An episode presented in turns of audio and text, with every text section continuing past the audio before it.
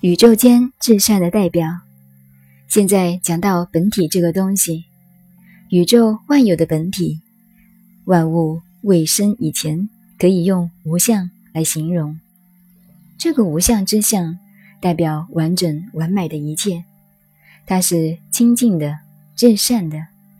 当它启用的时候，只要一动，相对的力量就出来了，就显出了一阴一阳，就有善恶，有是非，有变化。所以一阴一阳之谓道，甚至用与相而言。于未动之前，那个本体是寂然不动的，既不善也不恶，也无阴也无阳。从来正统的道家与佛家所讲的得道，不是一阴一阳之谓道的道，而是无阴也无阳，不动也不静，无是也无非，无善也无恶的境界，也就是道体的境界。至于讲到用，那就是全部的易经。易经究竟讲了什么？现在问题来了。孔子研究答案是：仁者见之谓之仁，智者见之谓之智。百姓日用而不知，故君子之道鲜矣。鲜是古文的用法，就是少、很少的意思。易经的这个体是什么？我们过去讲过，人无方而义无体，这个原则要把握。第二个问题是，《易经》的用是哪个用？是本体之体的用，还是起了作用之后的用？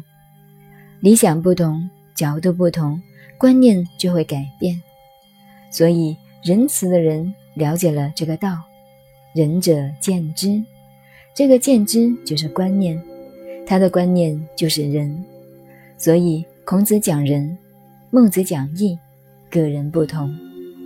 墨子叫做兼爱，耶稣叫博爱，佛叫慈悲平等，儒家讲仁义道德，都是名称不同，观点不同。我们了解了《易经》的象数，它是从十个方面来看问题的，从一个卦象反复错综来观察分析。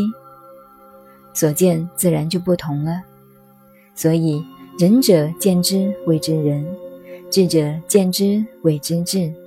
喜欢搞学问的人，他了解了这个道，就叫智，智慧的智。但是由于个人的观点不同，其所见就不同了。总而言之，天下这个道在哪里？套用西方的宗教家说的，上帝在什么地方？上帝无所在，无所不在。拿佛家来讲，就是如来无所从来，亦无所去。佛就在这里，在你心中，不在外面。在道家来讲，道即是心，心即是道。不过，这个心不是我们人心的心，也不是思想这个心，这个心。必须思想都宁静了，无喜也无悲，无善也无恶，无是也无非，既然不动的那个心之体，那就是道。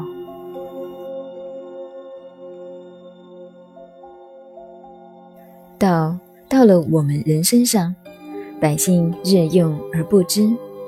百姓是古代对一般人的总称，拿现代语来解释。可以说就是人类。拿人的立场来讲，百姓代表人类；拿佛家来讲，就更扩大了。一切众生，一切生命的存在，它本身就是一种道的作用。百姓日用而不知，我们天天用到这个道，可是你却不知道这个道。人是怎么会思想的？怎么会走路的？怎么会吃饭的？怎么会晓得有烦恼、有痛苦？当妈妈没有生我们之前，我们究竟在哪里？假设我现在死了，要到什么地方去？先有鸡还是先有蛋？先有男还是先有女？整个问题都在这里，这就是道的分化。可是道在哪里呢？道是不可知、不可见的，在用上能见其体，在体上不能见其用。一归道体，用就宁静了。